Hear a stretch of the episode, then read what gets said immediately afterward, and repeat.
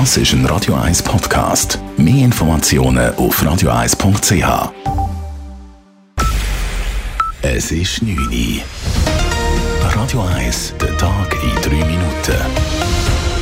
Mit dem Simon Schaffer. Die internationale Atomenergiebehörde zeigt sich alarmiert, dies wegen des erneuten Ausfalls der Stromversorgung im ukrainischen Atomkraftwerk Saporischschja. Es sei bereits das sechste Mal gewesen, dass Europas größtes Atomkraftwerk wegen des Krieges auf Notversorgung umstellen müsse, sagte der Chef der Behörde Rafael Grossi in Wien. Bei jedem Angriff sei es ein gefährliches Spiel, doch irgendwann sei das Glück aufgebraucht, so Grossi. Each time we are rolling a dice. And if we allow this to continue time after time, then one day our luck will run out. We must commit to protect the safety and security of the plant. And we need to commit now. Es sei höchste Zeit, eine Sicherheitszone rund um das Kraftwerk einzurichten. Sonst komme es irgendwann zur Katastrophe, so Rafael Grossi. Im Verlauf des Tages konnte die Stromversorgung des Kraftwerkes wieder in den Normalbetrieb gehen.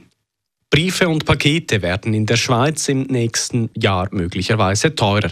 Entsprechende Gespräche mit dem Preisüberwacher zur Anpassung der Preise ab 2024 würden stattfinden, das schreibt die Post in einer Mitteilung. Gleichzeitig gibt die Post einen Gewinnrückgang bekannt.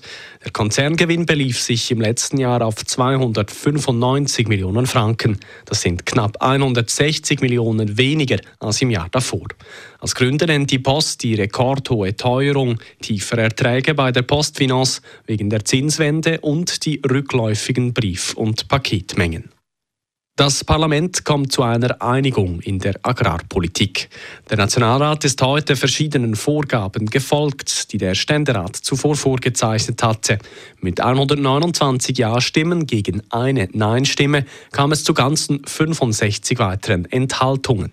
Die Fraktionen der SP, der Grünen und der GLP haben sich enthalten, weil zahlreiche Anträge für eine ökologischere Landwirtschaft nicht in die Schweizer Landwirtschaftspolitik der nächsten Jahre einfließen werden. Konkret geht es um erweiterte Klimaziele sowie auch um Vorgaben für das Tierwohl. Bei einem verheerenden Brand in einer Villa in Yverdon-les-Bains sind mindestens vier Personen ums Leben gekommen. Dem Brand vorausgegangen waren gemäß Augenzeugen mehrere Explosionen. Weil das Haus stark einsturzgefährdet ist, konnten die Feuerwehrleute lange noch nicht so weit vordringen.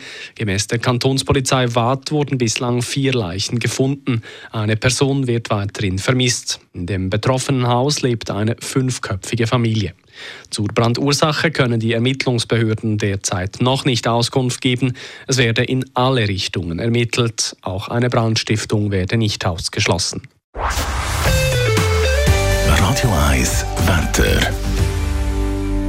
Es wird in der Nacht nass und darum auch morgen am Freitagvormittag stark bewölkt. Es regnet immer mal wieder, dazwischen lockert das Wetter aber auch mal auf. Die Temperaturen morgen am Morgen liegen zuerst bei rund 7 Grad. Im Verlauf des Nachmittags steigt das Thermometer dann leicht auf bis zu 10 Grad. Die Schneefallgrenze die steigt auf 1500 Meter.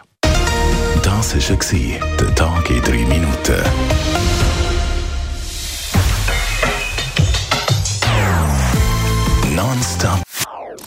Das ist ein Radio 1 Podcast. Mehr Informationen auf radio1.ch.